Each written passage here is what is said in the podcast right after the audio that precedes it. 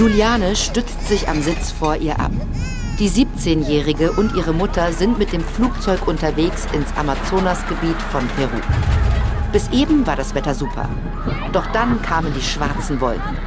Ein Gewitter so brutal wie unerwartet. Seit einigen Minuten geht es auf und ab. Der Flieger stürzt in Luftlöcher und schießt kurz darauf wieder nach oben. Juliane mag Turbulenzen im Flugzeug. Doch das hier ist selbst ihr zu viel. Es herrscht Chaos. Blumen fliegen durch die Luft, rot eingewickelte Pakete mit goldenen Schleifen, bunte Kleider segeln aus offenen Koffern. Die Schwerkraft existiert nicht und nichts ergibt Sinn. Menschen allen Alters stolpern durcheinander und werden an die Decke der Kabine geschleudert. In ihren weit aufgerissenen Augen sieht Juliane Überraschung, Ungläubigkeit, Todesangst. Graue, dicke Wolken türmen sich hinter und übereinander wie Kulissen auf einer Opernbühne. Zwischen ihnen zucken die grellen Wurzeln der Blitze. Juliane streicht sich den schweißnassen blonden Pony aus der Stirn und sieht, wie sie immer näher kommen. Ihr bleibt der Mund offen stehen. Ein Blitz ist in die Tragfläche eingeschlagen, direkt vor ihren Augen. Ein Geräusch, das sie so noch nie gehört hat, füllt die Kabine des Flugzeugs aus. Juliane schließt für einen Moment die Augen. Als sie sie wieder öffnet, weiß sie nicht, was geschehen ist. Die Mitreisenden sind verschwunden. Die ganze Kabine ist verschwunden. Das Flugzeug ist einfach nicht mehr da. Und sie rast durch ein donnerndes Inferno. Regen peitscht ihr ins Gesicht und immer wieder blenden sie Blitze in unmittelbarer Nähe. Juliane bemerkt, sie ist angeschnallt. Sie sitzt auf ihrem Platz, doch alles um sie herum fehlt. Sie dreht den Kopf nach links, wo eben noch ihre Mutter saß. Der Sitz ist leer. Auch der Platz daneben, auf dem ein Mann bis eben friedlich vor sich hinschnarchte, ist jetzt unbesetzt. Lose Sicherheitsgurte flattern im Wind. Juliane spürt, wie ihr Gesicht von der Geschwindigkeit nach hinten gezogen wird. Sie hängt so fest im Sicherheitsgurt, dass er ihr die Luft nimmt. Die Bank mit den drei Sitzen wirbelt in wahnsinniger Geschwindigkeit abwärts. Unter Juliane dreht sich das Blätterdach des peruanischen Urwalds. Ein absurder Gedanke jagt Juliane durch den Kopf. Von oben sieht der Urwald aus wie ein Bund Petersilie. Nein, eher wie Brokkoli. Brokkoli, soweit das Auge reicht. Das erbarmungslose Kreiseln macht sie panisch und schläfrig zugleich.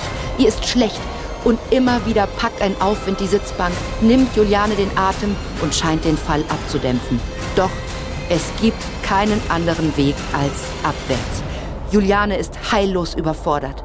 Sie wird langsam ohnmächtig und bemerkt kaum noch, wie sie ungebremst in die Baumkronen des Urwalds kracht.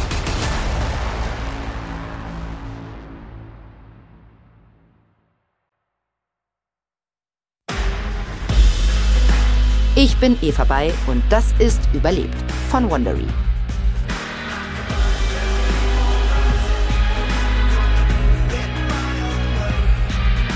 Juliane Köpke ist 17 Jahre alt, als sie am Heiligabend 1971 einen Flugzeugabsturz aus 3000 Metern Höhe überlebt.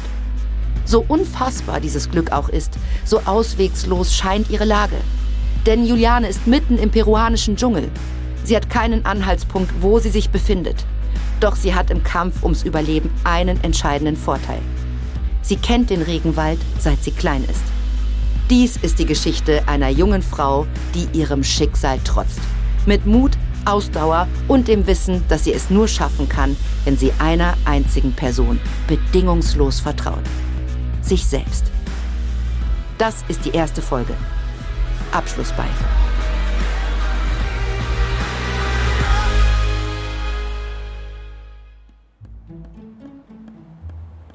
Dezember 1971. Immer wieder tippt Juliane mit dem Rotstift in das Schulheft von Thomas. In der peruanischen Hauptstadt Lima gibt sie Nachhilfestunden in Deutsch. Bald ist Weihnachten und das heißt hier in Südamerika Hochsommer. Ihr neunjähriger Schüler kann sich nicht konzentrieren. Vor dem Fenster seines Kinderzimmers schwirrt ein kleiner Kolibri in der Nachmittagssonne von einer Blüte zur anderen. Je nach Flugrichtung schillert er blau, dann wieder grün, dann golden. Juliane muss lächeln. Sie kennt das Gefühl, von Vögeln verzaubert zu werden. Sie weiß genau, dass Thomas die Deutschübungen vor ihm längst vergessen hat. Juliane hat eine Idee. Hast du schon mal gehört, dass nur die Kolibris rückwärts fliegen? Kein anderer Vogel kann das. Thomas dreht ihr den Kopf zu. Seine braunen Augen leuchten. Sie hat seine Aufmerksamkeit zurück. Woher weißt du das? Juliane ignoriert seine Frage. Sie schiebt mit dem linken Zeigefinger ihre Brille zurecht und streicht sich betont abwesend die blonden, halblangen Haare hinters Ohr. Wenn dir fünf Adjektive einfallen, die den Kolibri beschreiben, dann sage ich dir, wie das funktioniert. Fünf. Juliane schaut über den Rand ihrer kleinen, runden Brille. Sie nickt übertrieben ernsthaft, verschränkt ihre Arme und dreht sich weg. Seufzend macht sich Thomas an die Arbeit. Sein Tintenfüller krakelt Wort um Wort auf das linierte, blassgelbe Papier vor ihm. Klein, bunt, niedlich, schnell. Dann fällt ihm nichts mehr ein. Thomas kaut am Ende seines Füllers. Schließlich leuchten seine Augen auf und schnell kritzelt er ein letztes Wort. Lustig. Juliane dreht sich um. Sie liest, was er geschrieben hat und nickt anerkennend. Also, warum können Kolibris rückwärts fliegen? Kolibris haben ganz bewegliche Schultern. Die können sie fast drehen. Und die kleinen Flügel, die rotieren wie eine Acht, ganz schnell. 40, manchmal 50 Mal pro Sekunde. Wie ein Hubschrauber? Ja, naja, so ungefähr. Thomas ist begeistert. Und als er erneut wissen will, woher Juliane das alles weiß, erzählt sie es ihm. Ihre Mutter Maria arbeitet für das Naturhistorische Museum hier in der peruanischen Hauptstadt Lima. Sie leitet die Abteilung für Ornithologie. Vogelkunde ist ihr Leben. Dank ihr kennt Juliane unzählige Gesänge. Sie kann Federn bestimmen und die Spuren entziffern, die die Vogelkrallen auf dem Boden hinterlassen. Auf langen Wanderungen im Urwald ist sie oft dabei gewesen, wie ihre Mutter mit Mikrofon und Tonbandgerät Vogelstimmen aufgenommen hat. Im Dschungel haben ihre Eltern eine Forschungsstation. Und weißt du was? In zwei Wochen fliege ich da wieder hin. Oh, schickst du mir eine Postkarte? Na, mal sehen, wie deine Klassenarbeit morgen läuft.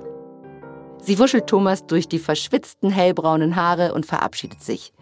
Im Türrahmen begegnet sie Thomas Mutter, die ihr einen Geldschein in die Hand drückt und sie auf die Wange küsst. Grüß deine Mutter von mir. Na klar, falls wir uns nicht mehr sehen, Feliz Navidad. Euch auch, frohe Feiertage. Erst draußen im Sonnenschein auf der staubigen Straße schaut sich Juliane den Geldschein ein. Es ist eine 50-Solles-Note, von der der peruanische Volksheld Tupac Amaru sie verschmitzt anlächelt. So als wüsste er, mit diesem Schein hast du das Geld für dein Kleid zusammen.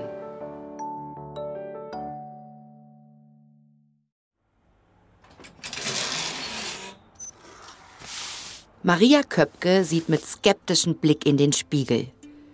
Im schwachen Licht des Vorabends hält sie sich in ihrem Gästezimmer in Lima das Kleid ihrer Tochter Juliane an. Es ist durchaus elegant, lang und weiß. Es hat viele hübsche blaue Folklore-Verzierungen, zierliche Puffärmel und einen leichten Ausschnitt. Maria ist stolz auf ihre Tochter. Juliane hat sich das Geld für dieses Kleid ganz allein verdient. Dabei hatte sie selbst eigentlich genug Stress in den letzten Wochen. Letztendlich fielen ihr die Prüfungen der 10. Klasse aber leicht. Als nächstes kommt das Abi. Davor geht es erst einmal für eine Weile zurück in den Dschungel. Ihr Mädchen ist erwachsen geworden im letzten Jahr.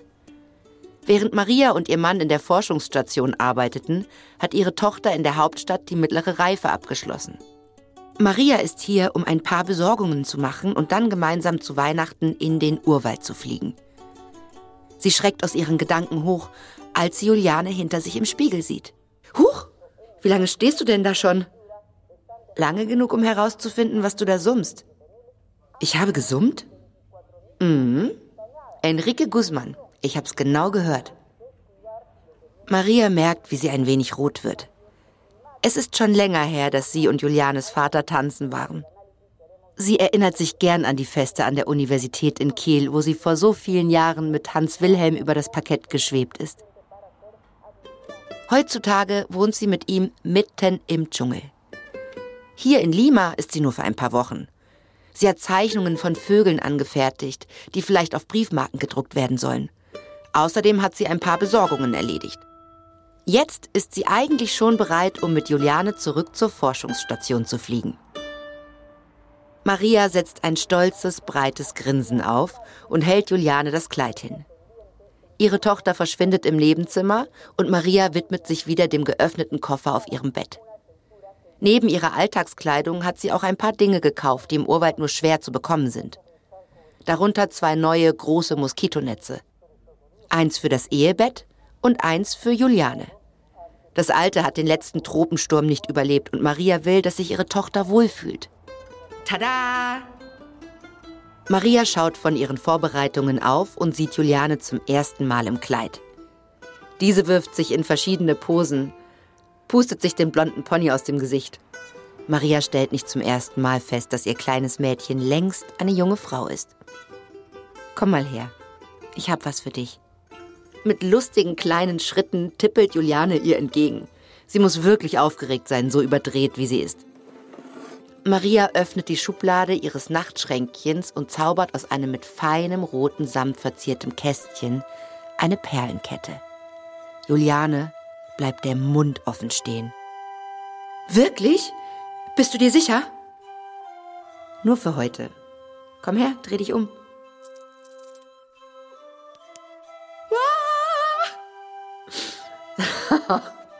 Pass bloß drauf auf. Juliane dreht auf den flachen Absätzen ihrer Ballerinas eine etwas ungelenke Pirouette aus dem Zimmer ihrer Mutter hinaus. Maria widmet sich wieder den Reisevorbereitungen. Übermorgen wollen sie und Juliane mit dem Flieger nach Pucallpa reisen. Eine mittelgroße Stadt im Herzen des Amazonas-Regenwaldes. Von dort geht es dann mit dem Boot den Fluss hinauf zur Forschungsstation Panguana. Doch übermorgen ist auch Heiligabend. Und Maria hat schon den ganzen Tag vergeblich versucht, ein Ticket bei der Fluglinie Forset Peru zu bekommen. Ansonsten fliegt noch eine Maschine der Linie Lanza. Doch ihr Mann Hans Wilhelm hat ihr ausdrücklich das Versprechen abgerungen, auf gar keinen Fall die zu nehmen. Ihr Ruf ist schlecht. Immer wieder gibt es Unglücke. Schweren Herzens nimmt Maria wieder den Hörer in die Hand. Mit ein paar Reisebüros hat sie noch nicht gesprochen. Vielleicht klappt es ja noch.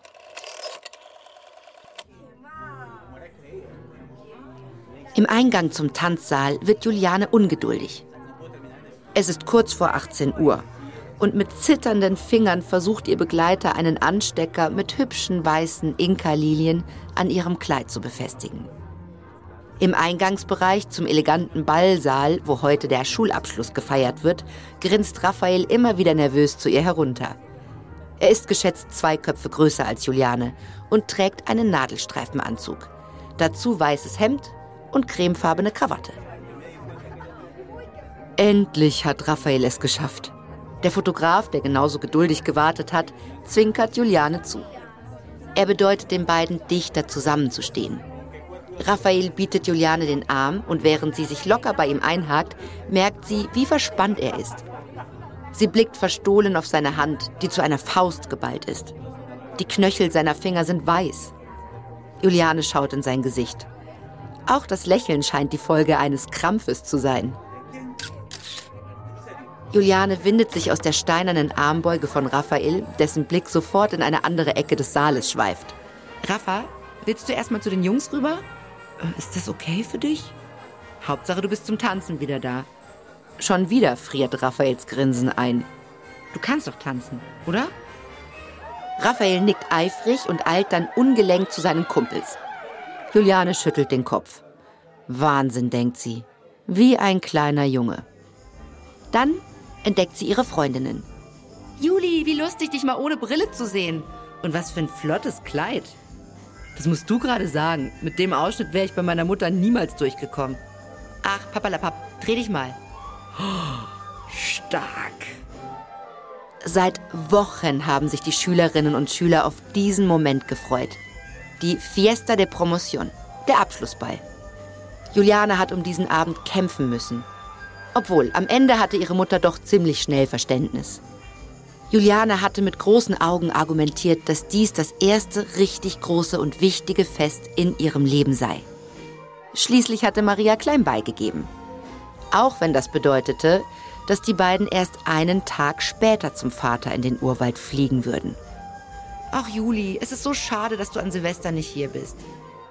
Ich weiß, aber ich war jetzt schon über ein Jahr nicht mehr im Panguana. Ich verstehe das nicht. Was ist denn da so toll?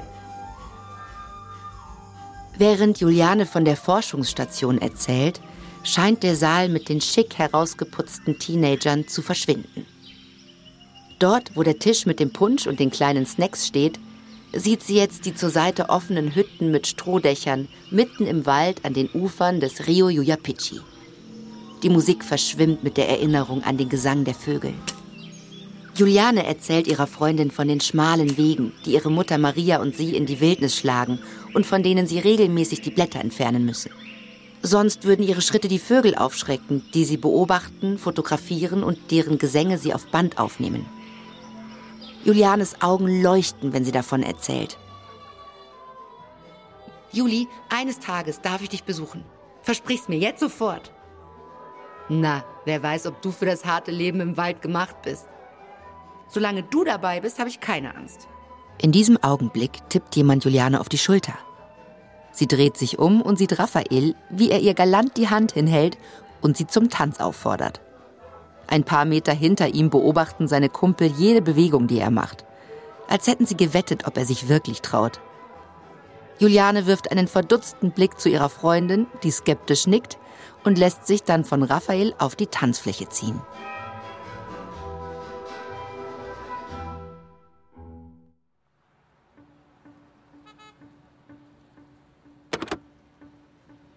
Maria Köpke legt mit sorgenvoller Miene den Telefonhörer auf. Draußen dröhnt der Nachmittagsverkehr der Hauptstadt und ein schwülwarmer Wind weht durch das halb geöffnete Fenster. Die gelb-weißen Vorhänge flattern durchs Zimmer. Maria kommen Zweifel. Hat sie gerade das Richtige getan? Im Flur hört Maria, wie Juliane aus der Schule zurückkommt und aufgeregt mit der Herbergsmutter spricht, bei der sie die letzten zwei Jahre gewohnt hat. Wie war der Ball gestern? Das war eine Wucht, ganz toll. Und das Zeugnis? Hier, schauen Sie mal. Maria lauscht dem Gespräch im Erdgeschoss.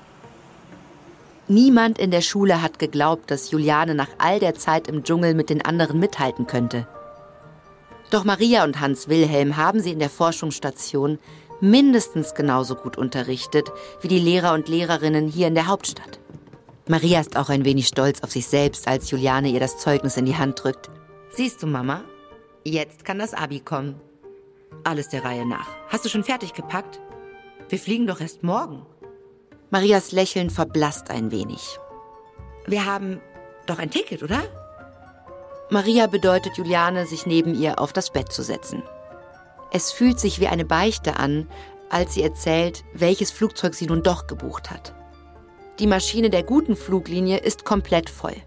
Keine Chance. Die einzige Möglichkeit, noch zu Weihnachten nach Pucallpa zu kommen, ist mit der Lanza-Maschine.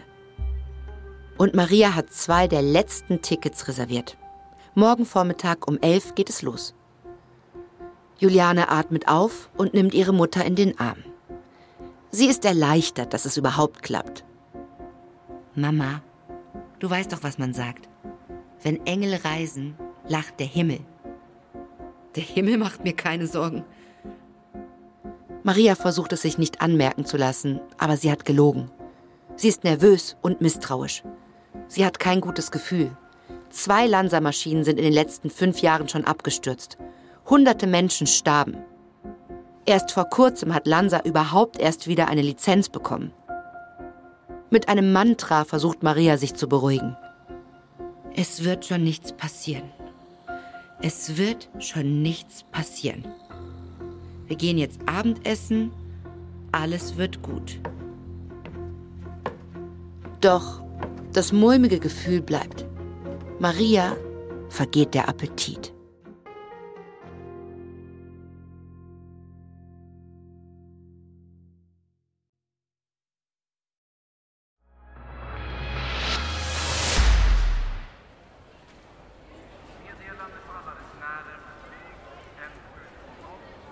Am nächsten Morgen steht Juliane mit ihrer Mutter in der Abfertigungshalle des Flughafens in Lima.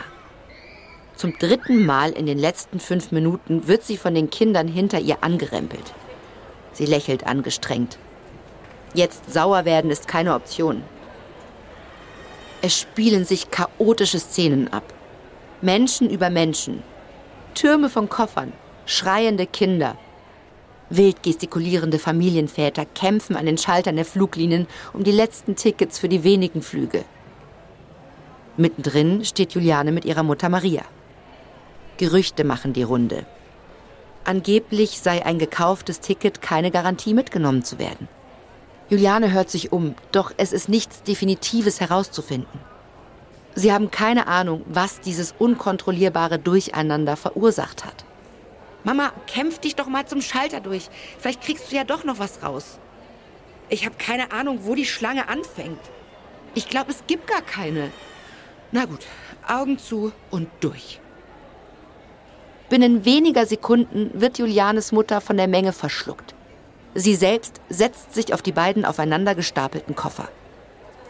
Sie sieht sich um und versucht, sich die Zeit zu vertreiben. Dann schaut sie sich die Kinder hinter ihr genauer an. Sie gehören zu einer Gruppe, die etwas zu fein und viel zu warm gekleidet ist. Weiße Hemden, schwarze, kurzärmelige Jacketts. Juliane kann sie nicht einschätzen. Sie versteht nur, dass es Amerikaner sind und sie irgendetwas mit der Bibel zu tun haben. Einer der Jungs bemerkt ihre neugierigen Blicke und spricht Juliane auf Englisch an. Meine Eltern übersetzen die Bibel. Ah, okay. Jetzt ergibt alles ein bisschen mehr Sinn. Ich bin Nathan. Und du? Juliane. Juliane schätzt, dass der Kleine ungefähr 13 ist. Neben ihm steht ein Junge in ihrem Alter, den Nathan als seinen Freund Dave vorstellt. Dieser wirkt etwas weltfremd und stellt sich übertrieben höflich vor. Juliane nimmt an, dass das durch die strenge christliche Erziehung kommt. Nach und nach begreift sie, dass die Amerikaner sich Linguisten nennen, aber im Grunde hauptsächlich Missionare sind. Sie wollen auch nach Pucallpa, wo sie die Sprache der Indigenen erforschen und diese dabei dem Christentum näher bringen wollen. Nathan und Dave gehen wie Juliane in Lima zur Schule und fliegen jetzt auch zu Weihnachten zu ihren Eltern in den Dschungel. Sie haben ein Ticket für die gleiche Maschine wie Juliane und ihre Mutter. Habt ihr gesehen? Unser Flugzeug heißt Matteo Pumacao. Wie der Freiheitskämpfer? Angeblich haben die Spanier ihn gevierteilt. Na, hoffentlich passiert das nicht auch mit dem Flugzeug. Am anderen Ende der Halle übertönt eine genervte, scharfe deutsche Stimme den Tumult. Ein Mann scheint sich tierisch aufzuregen. Juliane hört nur ein paar Wortfetzen. Der Mann schreit etwas über Tickets, die nichts mehr wert sind. Juliane hofft, dass ihr Flug nicht gestrichen wird. Doch wie all diese Leute hier heute noch wegkommen sollen, ist ihr schleierhaft.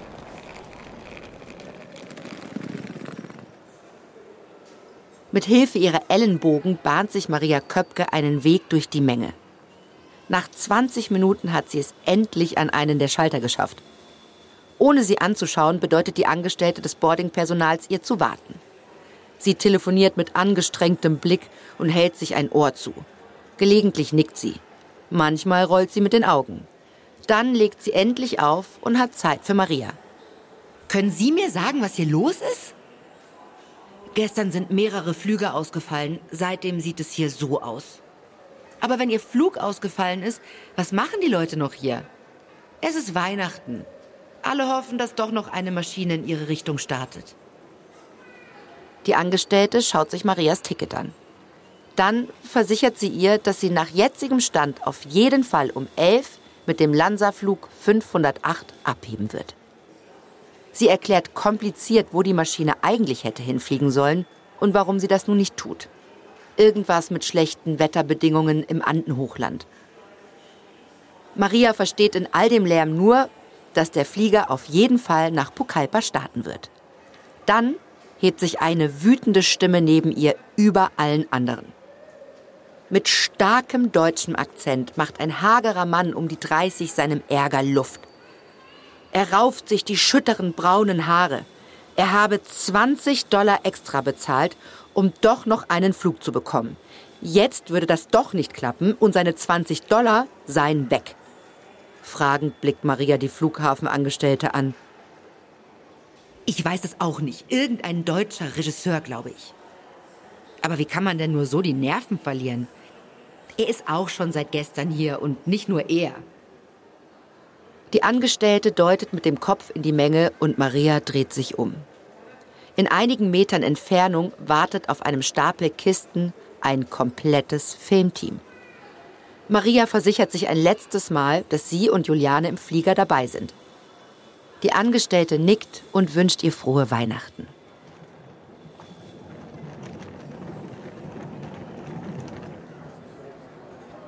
Juliane schaut dabei zu, wie ihre Mutter sich wieder durch die Menge zurückkämpft. Sie sieht die beiden amerikanischen Jungs an und legt einen Finger auf die Lippen. Es ist besser, keine Witze über das Fliegen zu reißen, wenn ihre Mutter in der Nähe ist. Das ist ein sensibles Thema. Juliane sieht, wie ihre Mutter ihr zunickt. Alles wird gut. Sie stellt ihr Nathan und Dave vor und Maria schüttelt der gesamten Reisegruppe der Missionare die Hand. Nathan prahlt mit seinem Wissen über Flugzeuge. Wir fliegen mit einer Lockheed L188 Electra. Das ist eine viermotorige Turboprop-Maschine. Juliane und ihre Mutter schauen sich betont beeindruckt an. Was für ein schlaues Kerlchen. Sie haben keine Ahnung, was das bedeutet. Und wissen Sie, dass von der 15 Stück schon abgestürzt sind? Nathan, ich glaube, das reicht. Oh, ich glaube, da hat dich jemand gerufen. Echt? Juliane schließt die Augen und schüttelt den Kopf. Als sie sie wieder öffnet, sieht sie, wie Maria ihre Schläfen massiert. Juliane weiß, dass ihre Mutter nicht gern fliegt. Sie hat schon einmal miterlebt, wie auf einem Flug in den USA ein Triebwerk ausgefallen ist. Auch wenn das Flugzeug damals sicher landen konnte, misstraut sie der Luftfahrt im Allgemeinen. Mama, das wird schon. Du, ich weiß, ich sag's nur immer wieder, aber diese Vögel aus Metall gehören nicht in die Luft. Juliane glaubt, dass es vielleicht daran liegt, dass ihre Mutter Ornithologin ist. Möglicherweise findet sie, dass der Himmel nur den Vögeln gehört.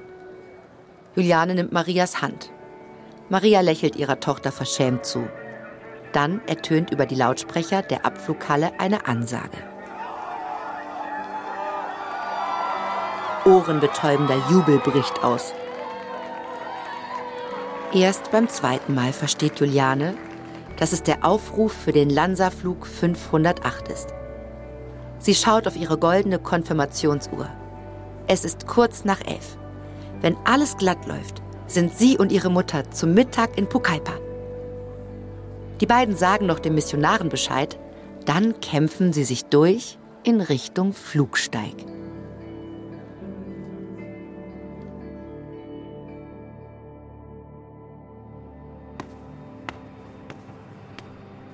Auf der Treppe runter zum Rollfeld muss Juliane sich die Hand über die Augen halten. So sonnig ist es. Es verspricht, ein lateinamerikanisches Weihnachtsfest aus dem Bilderbuch zu werden. Es ist brütend heiß, auch wenn es zwischendurch immer wieder tropische Regengüsse geben kann.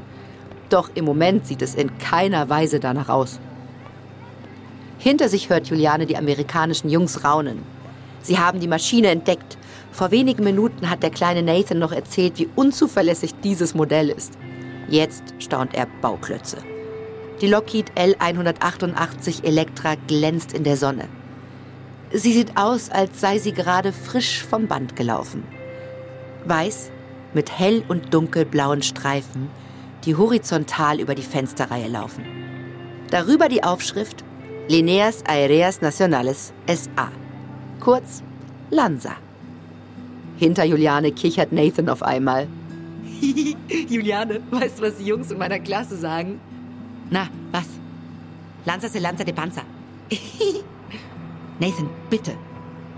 Doch Julianes Mutter Maria hat es gar nicht gehört. Das ist auch besser so. Lanza se lanza de panza bedeutet nämlich Lanza landet auf dem Bauch. Ein Ausdruck, den sich die Fluggesellschaft mit ihren vielen Unglücken verdient hat. Juliane ist sich sicher. Hier wird heute nichts passieren. Die Maschine wirkt nagelneu. Die Jungs rattern schon wieder alles Mögliche herunter, was sie über die Maschine wissen. dass sie 10 Meter hoch und 30 Meter lang ist, mit einer Flügelspanne von ebenfalls gut 30 Metern, dass sie für den Einsatz in Wüstenregionen entworfen wurde, dass ihre Flügel fest mit dem Rumpf verankert sind und nicht so beweglich wie andere und, und, und. So lieb Juliane die beiden in der kurzen Zeit gewonnen hat, denkt sie sich jetzt, hoffentlich sitzen die nicht neben uns. Vor Juliane geht ihre Mutter. Kurz bevor sie die Treppe hinauf zum Flieger betritt, dreht Maria sich zu ihrer Tochter um. Ich hoffe, du hast alles dabei, was du für die Wildnis brauchst. Ich brauche nicht viel. Alles, was ich möchte, ist wieder mit euch im Panguana sein. Bist du sicher, dass du nicht vielleicht doch zum Stadtkind geworden bist? Ganz sicher. Mit einem stolzen Lächeln drückt Maria ihrer Tochter einen Kuss auf die Wange. Dann dreht sie sich wieder der Treppe zu und erklimmt die Stufen ins Flugzeug.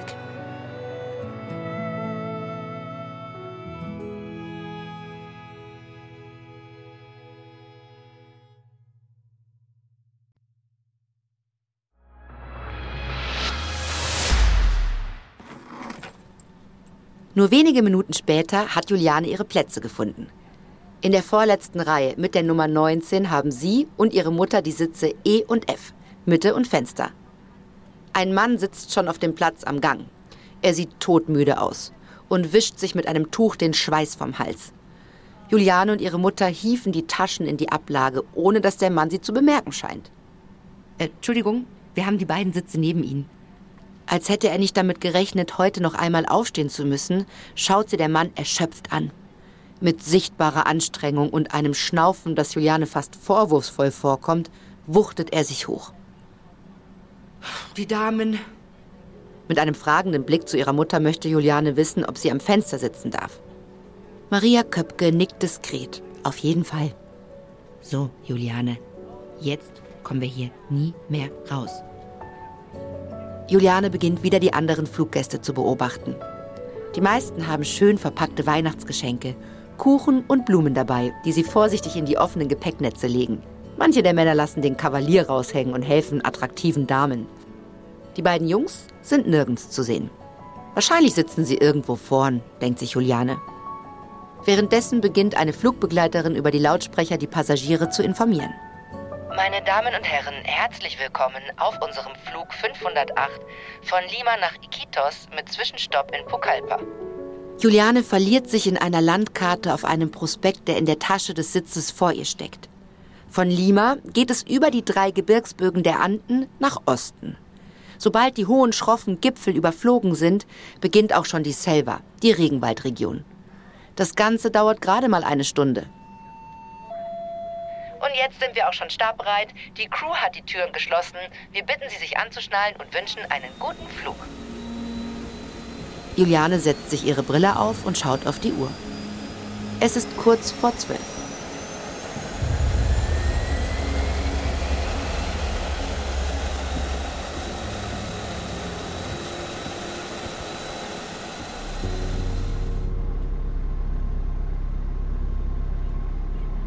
Maria Köpke drückt die Hand von Juliane ganz fest. Sie ist ein wenig blass. Und obwohl der Start dann doch ganz sanft war, fühlt sie sich nicht wohl. Von der vorletzten Reihe aus können sie und ihre Tochter die gesamte Flugkabine überblicken. Kinder rennen durch den Gang und rempeln vereinzelt in die Erwachsenen, die miteinander plaudern. Das einzige Gesprächsthema im Flieger scheint Weihnachten zu sein. Was es zu essen gibt, wer zu Besuch kommt, Maria beugt sich über Juliane zum Fenster hin und schaut hinaus. Unter ihnen ziehen von Wolken umhüllte Berggipfel vorbei. Sie sehen aus, als hätte man sie in Watte verpackt. Zwischen ihnen ziehen kleine Flüsse ihre Bahnen. Manchmal spiegelt sich der Himmel in einem klaren Bergsee. Maria macht es sich wieder bequem und atmet tief durch. 20 Minuten nach dem Start beginnt die Crew einen kleinen Imbiss zu servieren. Die Kinder eilen zurück auf ihre Plätze und auch die Erwachsenen pausieren ihren Plausch. Es gibt ein belegtes Brötchen und ein kleines Getränk. Maria nimmt einen Bissen und bemerkt, dass sie einfach keinen Appetit hat. Juliane erzählt derweil fröhlich von ihrem letzten Flug. Vor ein paar Wochen war sie mit ihrer Jahrgangsstufe auf Klassenfahrt, einer traditionellen Viaje de Promotion. Es ging in den Südosten Perus, zum Machu Picchu und zum Titicacasee. Der Rückflug war sehr turbulent und einigen war ziemlich schlecht geworden. Juliane behauptet aber, das Schaukeln des Fliegers schön gefunden zu haben. Ach, Juli, ist es in Ordnung, wenn du mir das alles zu Hause erzählst? Oh, na klar, entschuldige. Irgendwie ist mir heute ein wenig unwohl. Juliane schließt mit den Fingern einen imaginären Reißverschluss vor ihren Lippen. Maria versucht sich innerlich zu beruhigen und widmet ihre Aufmerksamkeit wieder den Geschehnissen im Flieger. Im vorderen Teil der Maschine haben sich die Flugbegleiterinnen am Cockpit versammelt. Sie scheinen sich mit ernster Miene zu besprechen. Zwei von ihnen beginnen hastig, aber lächelnd die Tabletts abzuräumen. Einige der Passagiere protestieren meine Damen und Herren, wir möchten Sie darauf hinweisen, dass es in den nächsten Minuten zu ein paar leichten Turbulenzen kommen kann. Mit einem besorgten Blick aus dem Fenster sieht Maria eine kleine, dunkelgraue Wolke vorbeischweben. Obwohl sie nicht wirklich an Gott glaubt, beginnt sie zu beten.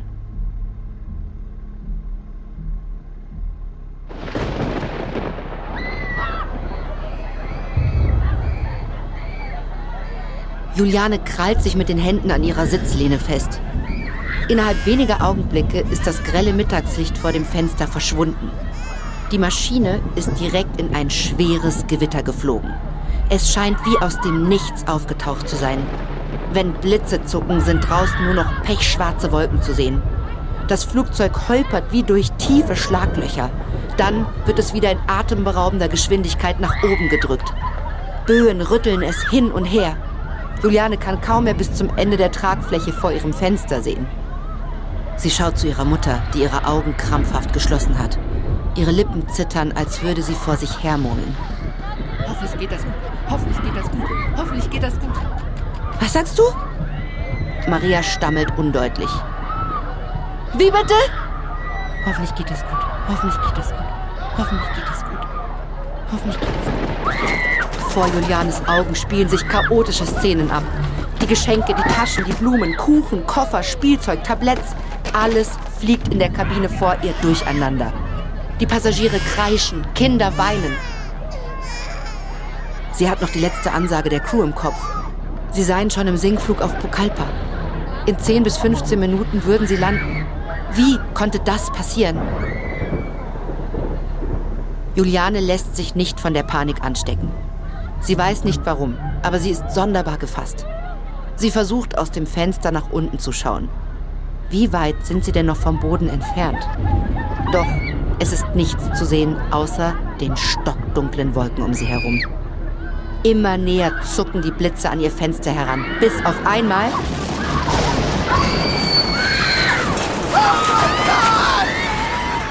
ein Blitz schlägt in die rechte Tragfläche ein in die, die Juliane aus ihrem rechten Fenster sieht. Das Triebwerk am Ende der Tragfläche fängt an zu brennen. Sie dreht den Kopf zu ihrer Mutter. Ihre Augen sind jetzt weit geöffnet, voller Angst. Als gäbe es kein anderes Geräusch um sie herum, hört Juliane sie sonderbar deutlich sagen, Jetzt ist alles aus. Dann kehrt die Welt um sie herum zurück. Das Flugzeug neigt sich mit einem schrecklichen Knarren nach vorn und Juliane kann bis zum Cockpit sehen. In ihrer vorletzten Reihe hängt sie kopfüber und schaut nach unten in den Vorderteil der Maschine. Der Sicherheitsgurt schnürt ihr den Bauch ab und ihr bleibt die Luft weg. Monströse Geräusche dröhnen in ihren Ohren. Es klingt wie quietschende Reifen, kreischende Menschen, ein brutal pfeifender Luftzug. Dazwischen brüllen die Motoren. Es ist ohrenbetäubend.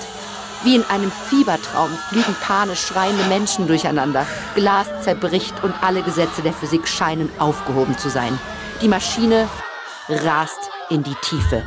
Und Juliane sieht vor ihrem Fenster die Tragfläche brennen. Sie zieht einen Feuerschweif hinter sich her und biegt sich. Juliane denkt an die Worte der beiden amerikanischen Jungs. Die Tragflächen sind nicht beweglich, sondern fest mit dem Rumpf verankert. Sie biegt sich weiter und weiter.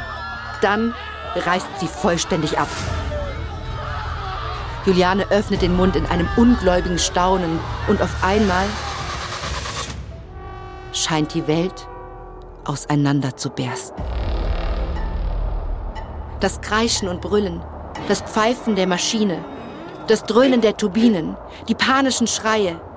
Sie sind weg. Juliane blickt wie in Zeitlupe neben sich.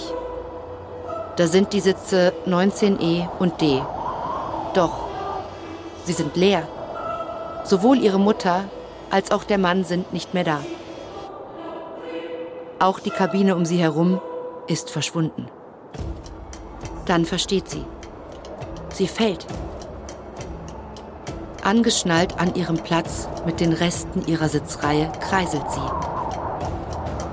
Alles dreht sich. Um sie herum ist nichts. Juliane hängt mit dem Kopf nach unten und sie versucht zu erkennen, was sich dort unter ihr dreht wie ein Karussell. Es sieht aus wie Gemüse. Wie Brokkoli. Es sind die Baumkronen des Urwalds, die immer schneller und immer näher kommen. Das Blätterdach verschwimmt vor ihren Augen. Das Grün rast auf sie zu. Dann geht die Welt in einem Krachen unter.